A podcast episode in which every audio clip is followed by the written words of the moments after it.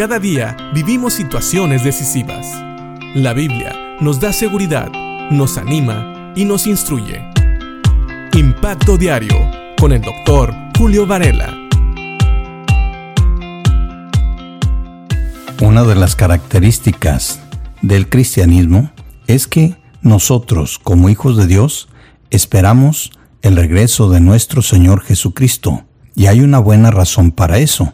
Si nosotros vamos al capítulo 1 de Hechos, en el versículo 9, que nos narra cuando Jesucristo, después de su resurrección y de haber invertido unos días con sus discípulos, es llevado al cielo, vemos una promesa de que Él volverá. Fíjate lo que dice Hechos 1, 9 al 11.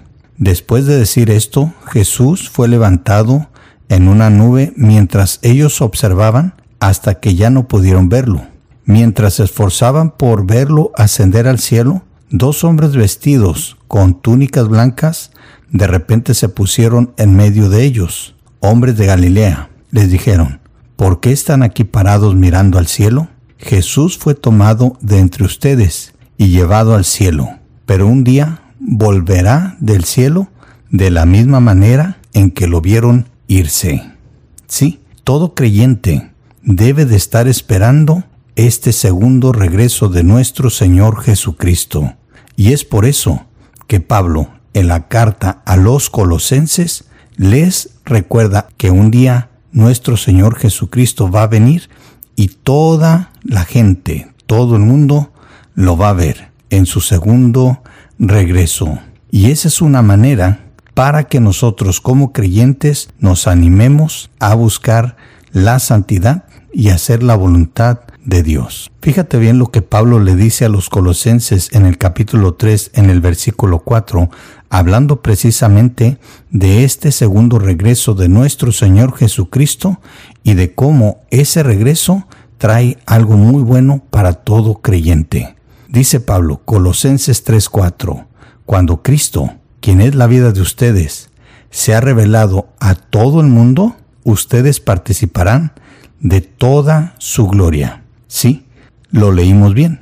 La Biblia nos dice que una vez que Jesucristo vuelva, todo creyente va a participar de su gloria. Nosotros como hijos de Dios vamos a recibir un cuerpo transformado, un cuerpo que no va a estar sujeto al pecado. Es un cuerpo glorificado y aquellos que hayan muerto en Cristo van a resucitar primero Así que todos tenemos que vivir en esta esperanza. Recuerda que en los primeros versículos de este capítulo 3, Pablo ya habló a los colosenses y le recordó que todo creyente ha sido resucitado a una vida nueva en Cristo y que por eso tenemos que poner nuestra mirada en las cosas celestiales, pensar en las cosas del cielo, no enfocarnos en las cosas de esta tierra, porque la verdad es que nuestra vida ya no está aquí. Nuestra vida está escondida con Cristo en Dios y está en la gloria, donde está Cristo sentado a la diestra del Padre. Por eso, ahora que estamos aquí en este mundo, nuestra tarea es hacer la voluntad de Dios y esperar este segundo regreso de nuestro Señor Jesucristo, en el cual nosotros participaremos de toda su gloria. Sí, así que la promesa que hicieron estos varones en Hechos capítulo 1, que son ángeles verdaderamente, es real. Y nosotros esperamos ese segundo regreso de nuestro Señor Jesucristo, donde todo mundo lo va a ver y donde nosotros como sus hijos participaremos de la gloria de Dios. Así que pensemos en esto y quiero que te pongas a pensar, ¿cuándo fue la última vez que pensaste en el regreso de nuestro Señor Jesucristo? ¿Estás consciente de que vas a participar de su gloria una vez que Él regrese?